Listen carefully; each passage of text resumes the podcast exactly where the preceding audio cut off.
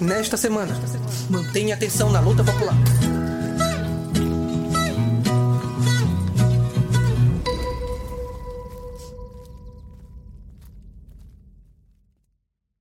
A pregação golpista de Bolsonaro não cessa.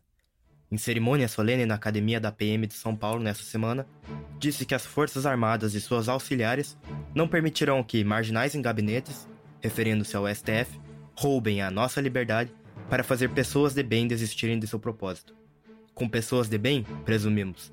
Bolsonaro se referia a pessoas como ele: milicianos, terroristas de extrema-direita e delinquentes afortunados. No dia 16, novo fustigamento. Em evento para comerciantes paulistas, aos berros e xingamentos, disse novamente que jamais será preso e que é impossível governar com o Congresso. Enquanto isso, num ato risível, Fachin imaginou dar um ultimato às Forças Armadas e ao próprio Bolsonaro ao exigir que todas as instituições se pronunciem desde agora se respeitarão ou não o resultado do pleito. Como se pode deduzir, além dos seus cupinchas, apenas as moscas se pronunciaram.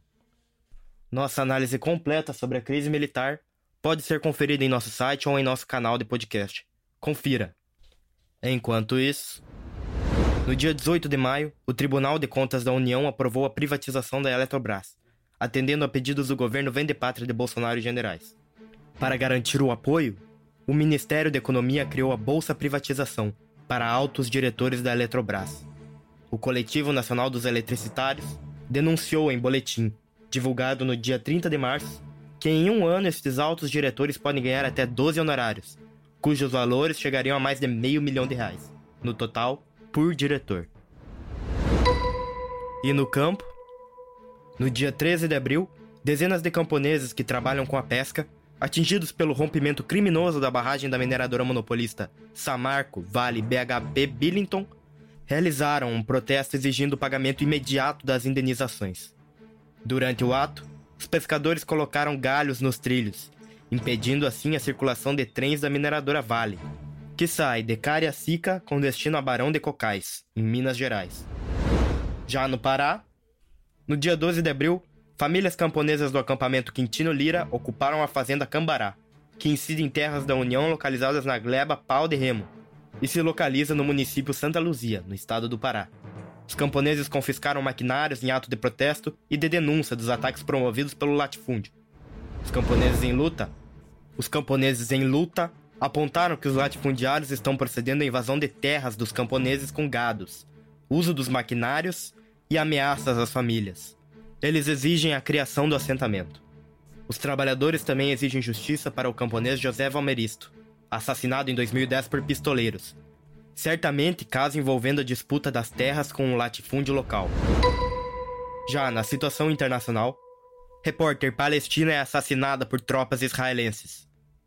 Shirin Abu Akleh, membro do jornal Al Jazeera, foi assassinada com um tiro na cabeça por tropas israelenses, na cidade de Jenin, norte da região ocupada da Cisjordânia, no mês de maio.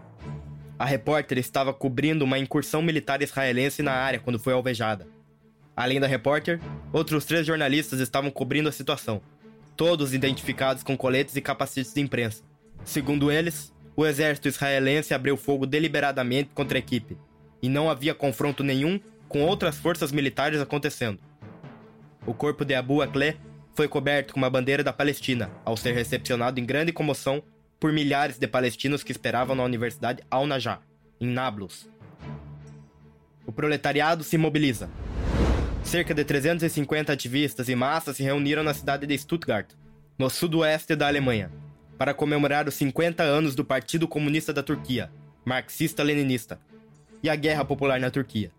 Segundo o portal revolucionário alemão Den Volkswagen, diversas delegações internacionalistas de ativistas participaram da manifestação, que contou com representantes da Grécia, Itália, Espanha, França, Turquia e Brasil, além da própria Alemanha.